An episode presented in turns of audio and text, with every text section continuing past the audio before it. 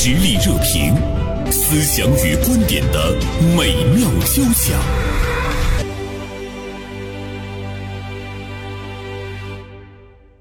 今天我们来和大家聊一位卖烤鹅腿的阿姨。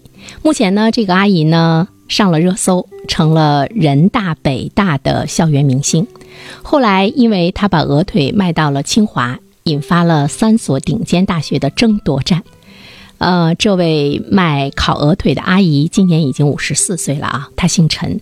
其实她根本就没有想到自己会因为鹅腿阿姨而成为顶流网红，而且呢，她的铁粉们都是来自于清华、北大、人大等顶级高校的学子。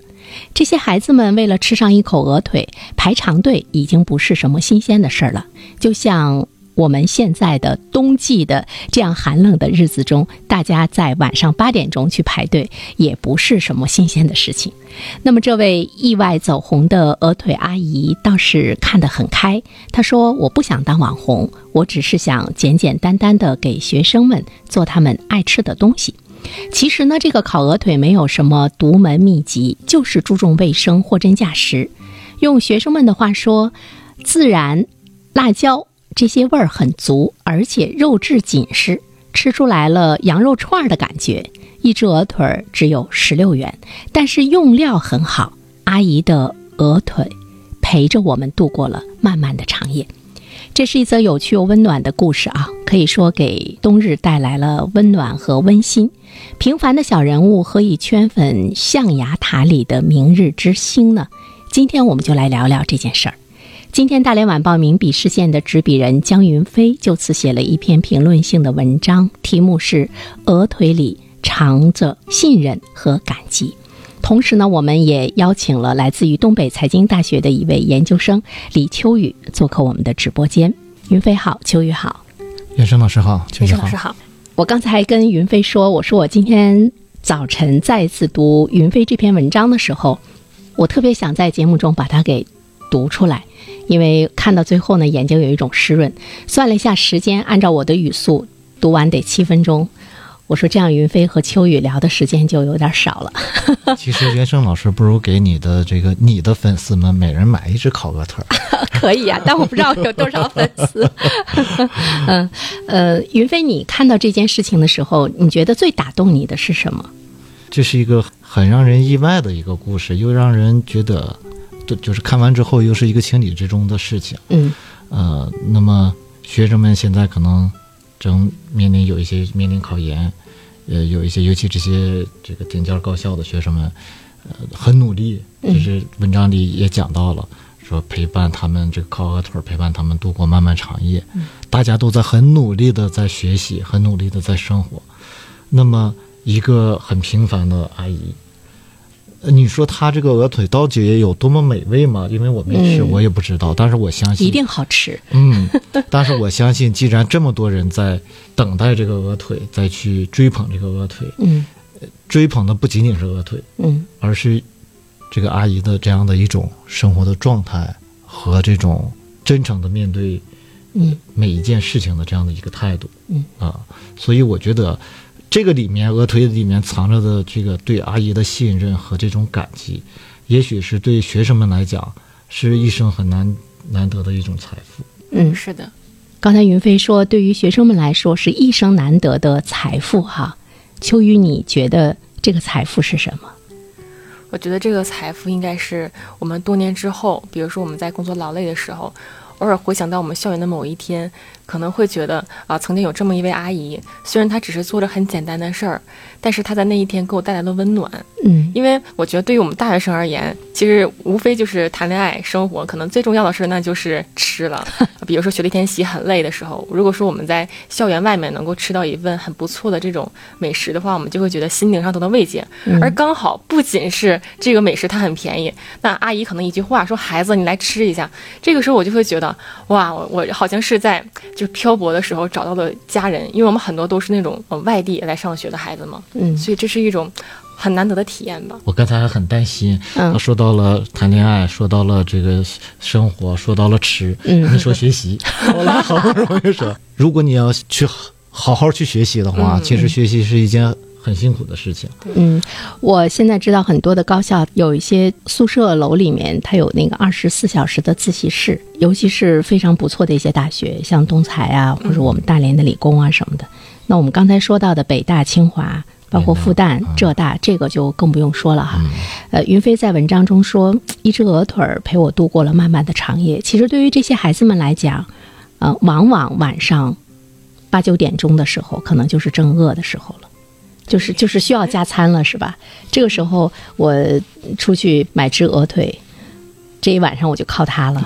我可以过，我可以学习到十二点，学习到一两点，而且这个鹅腿吃起来还那样的香。你你说他这个食堂难道就不开吗？我相信可能除了鹅腿以外，还会有别的选择。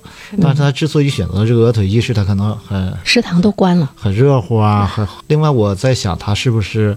得到了一种温暖。呃，这个媒体采访的时候，这个阿姨说了，说这么多年去送这个鹅腿，呃，她她以前是不怎么太会用这些智能手机的，但是学生们帮她建了二十几个群，然后都预定这个鹅腿。她去送的时候呢，这个学生们就按照自己预预定的数量去取。呃，这么多年过去了，她也很少去看支付的这个情况。呃，当然也会有偶尔出现这个冒领了、错领了。然后第二天还会把这个额头再给补回来，或者是他去不了的话，就把这钱再退回来。我我认为他是在用一种很真诚的态度在对待这件事情，真材实料，真心实意，嗯，货真价实。我觉得就是，嗯，其实他的每天的行为，他的这个践行，他向这些高等学府的这些学子们展示的是一种人生。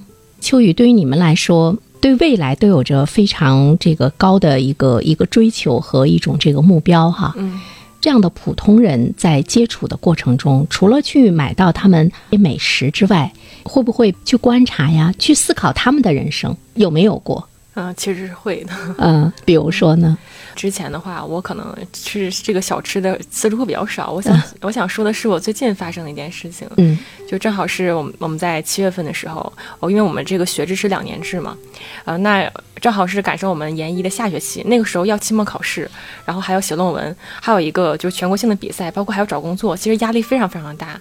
然后那个时候就想着说，啊，要不要去学校附近的那个按摩店去按摩一下？嗯，但是心中还有顾虑，因为之前有有跟同学们去万达那边，然后会遇到。那种强制消费的情况，就很担心说会不会这样的这个按摩馆也有这样的一个情况。但是没想到去了之后，呃，这位阿姨她非常非常的就是热心，她不光是给你提供这种贴心的这种按摩服务，更重要的是她会跟你谈人生，她会讲她身边的事儿，包括她家里的事儿。有的时候就会想，感觉像是我身边的一个一个亲人在跟我讲话一样。啊，那个时候就是我跟他讲我身边的一些压力什么的，他就会用他呃以前小的时候就出来打工的这种经历来来鼓励我，来告诉我其实这件事情没有什么大不了的。而之后呢，我也是呃在他的这个鼓舞下，也是取得了一些小小的成绩，啊，也是想感谢他。但是很不巧，他那个时候又生病了，嗯，就还就还是蛮蛮想念的，蛮想念他的。以前我们可能是很少去想这样的一个链接，呃，高等院校的这些学子们。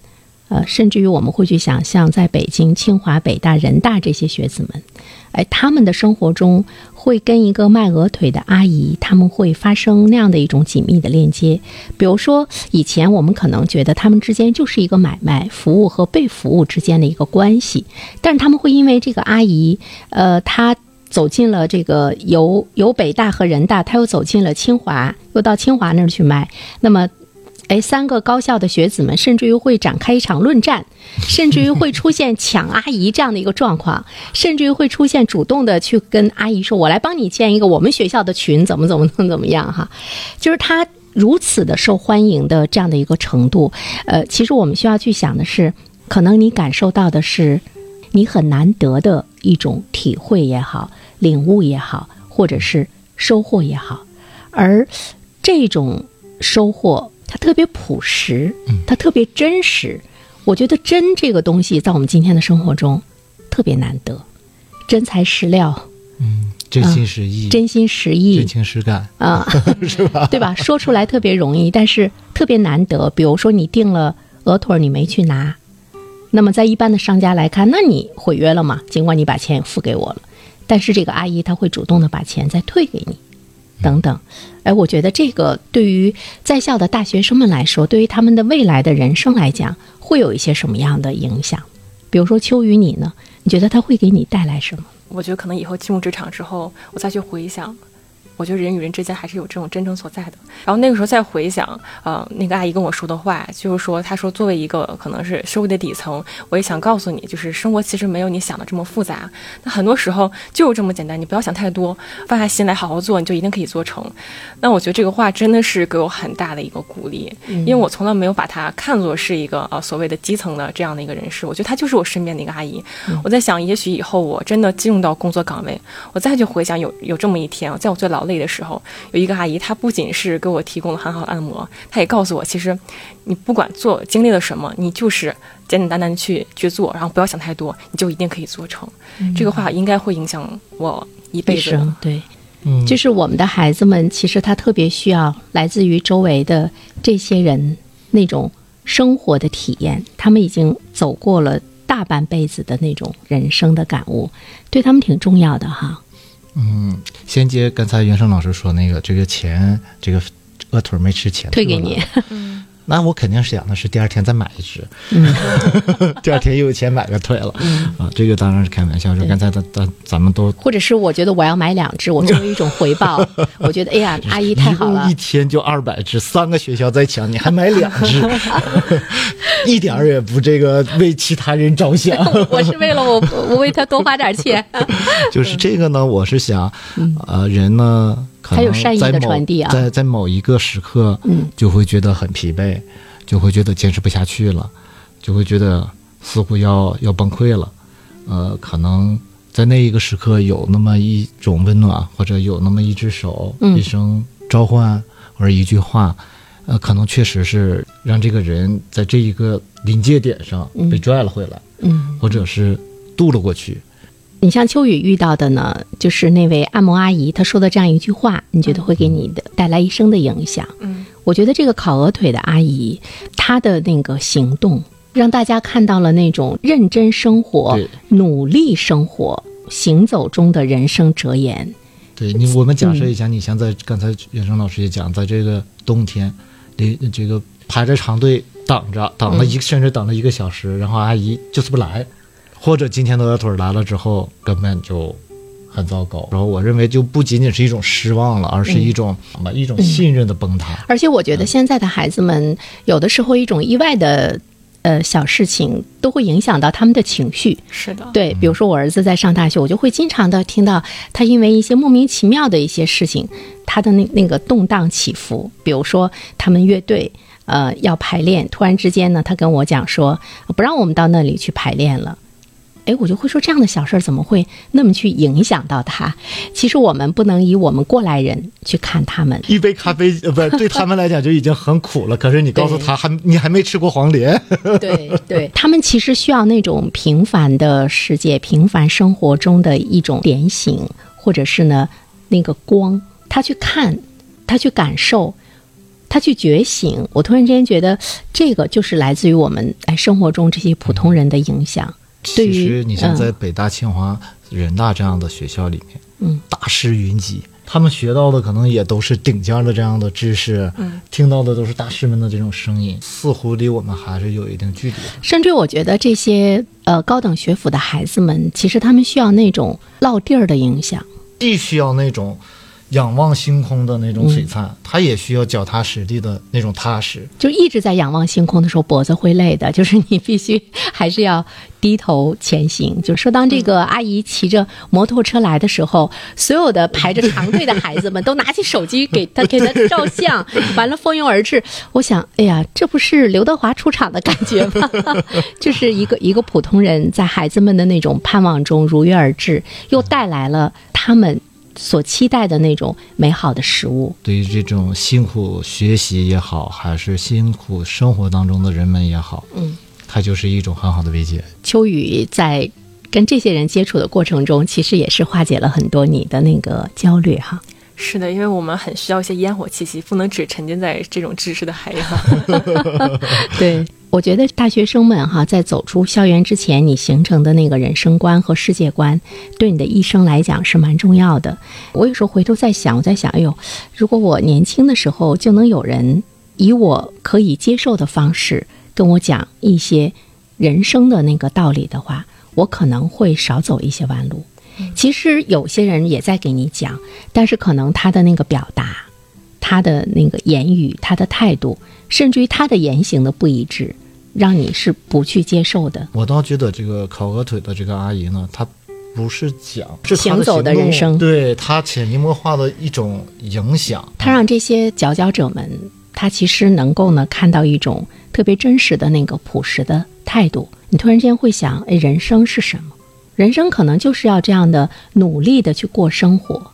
我在什么样的位置，我在不断的行走，不断的努力，这份人生也很美好。不是很关注的一个普通的人，他会受到这些高等学府的孩子们的那种欢迎，大家也会去想是为什么。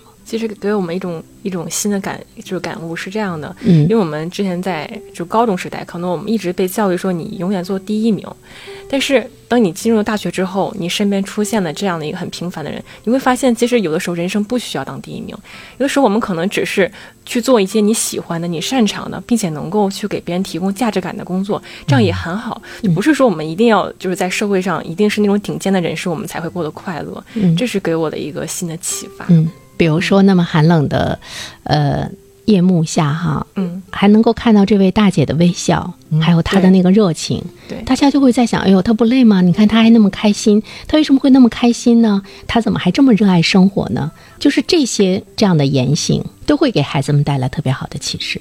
你比如说，她没有想到去当网红，去带货哈，我不知道他以后会怎么样哈，也许这个形成了一个产业啊，也说不准。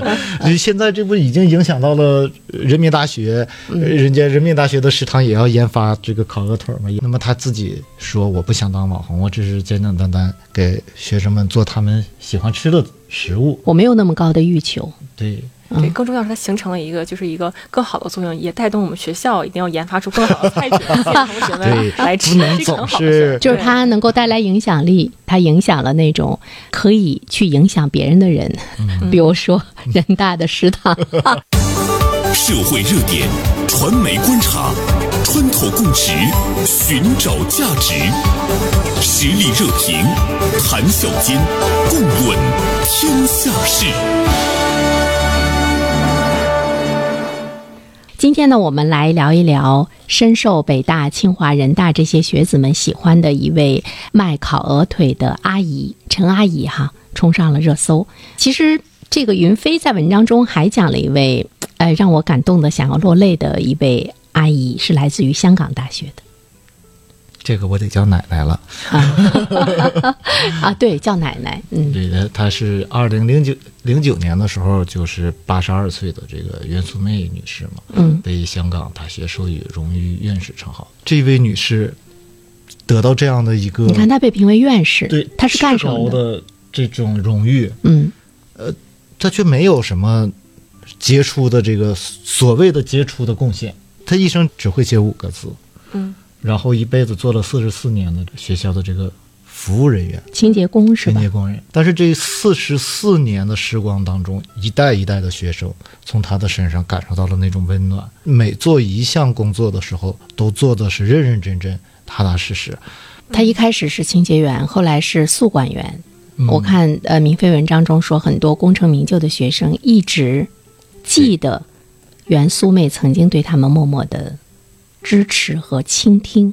对，秋雨，你说在你们的大学生活中，有这样的一个阿姨，她会认真的去倾听你们的烦恼，失恋了，考试考砸啦，或者是心情不好了，挺珍贵的哈。是因为他没有任何的目的，他只是希望你好，希望你开心，就这种感觉，我觉得可能进入社会之后就很难再体验到了，可能。嗯，她是一个倾听者。当这个二零一七年这个呃三嫂去世，这个整个港大、整个全香港很多人都在怀念她。